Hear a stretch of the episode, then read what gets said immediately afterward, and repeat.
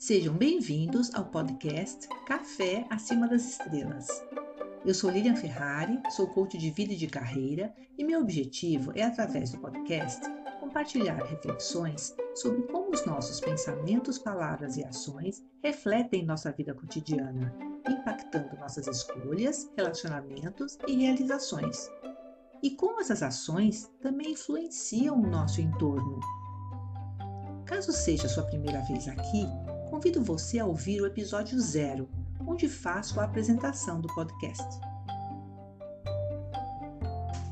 Neste episódio número 5, falarei sobre o que a neblina e o mito da deusa Hestia podem nos ensinar.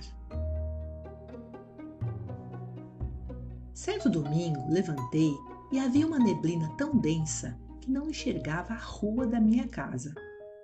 É como se a neblina estivesse a um palmo da minha janela.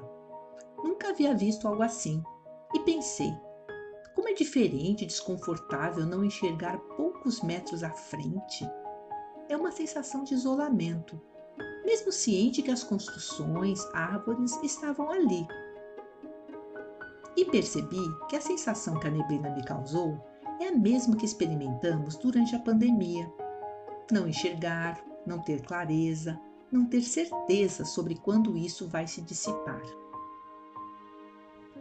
Se a neblina está na janela e não conseguimos enxergar lá fora, o que podemos fazer aqui dentro? Dentro de nossas casas, dentro da gente. E isso me remeteu ao mito de Hestia, deusa grega da lareira. Hestia, filha de Réa e Crono, era a deusa menos conhecida entre os doze grandes do Olimpo original. Na Grécia Antiga, a primeira coisa a ser decidida era o lugar da lareira e em volta dela a casa era construída. A lareira, no centro da casa, é fixa, trazendo estabilidade, calor, acolhimento. Estia nos traz o aspecto da proteção do lar e do local sagrado que é a nossa casa é um convite à interiorização, à proteção silenciosa do que é fundamental. Sempre que estou na frente de uma lareira, ou uma fogueira, ou mesmo da chama intensa de uma vela, eu tenho sentimentos distintos. Penso que o fogo queima o que não serve mais, o que precisa sair da minha vida. E ao mesmo tempo, esse fogo ilumina o caminho novo que ainda não enxergo.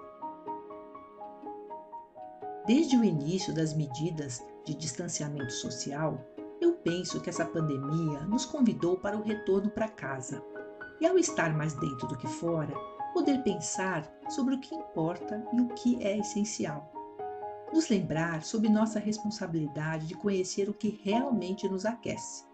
Abandonar um pouco as distrações que nos puxam para fora e nos impedem de ver como está a nossa vida, a nossa casa, as nossas escolhas, os nossos projetos. Que tal nos imaginarmos na frente dessa lareira? Que imagens temos? Quais pensamentos vêm à nossa mente? Que áreas de nossa vida precisam ser mais aquecidas, mais iluminadas? Como está a nossa casa interna e a nossa casa de tijolos? Ambas precisam ser um espaço sagrado para depois que acabar essa pandemia, continuarmos a voltar para esse refúgio e nos aquecermos na lareira.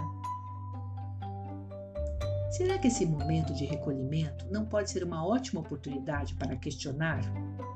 Se minha casa é um lugar que gosto de estar, para onde gosto de retornar, ela me alimenta, me nutre, me abastece?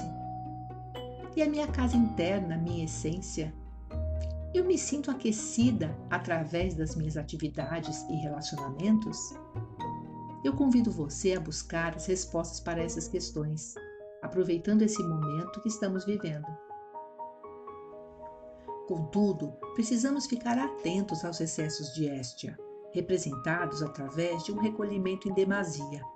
A deusa Estia era avessa ao glamour, à exposição, cedeu até seu lugar no Olimpo para Dionísio por isso, o afastamento social físico ao qual estamos submetidos agora não pode implicar em uma desconexão dos nossos relacionamentos.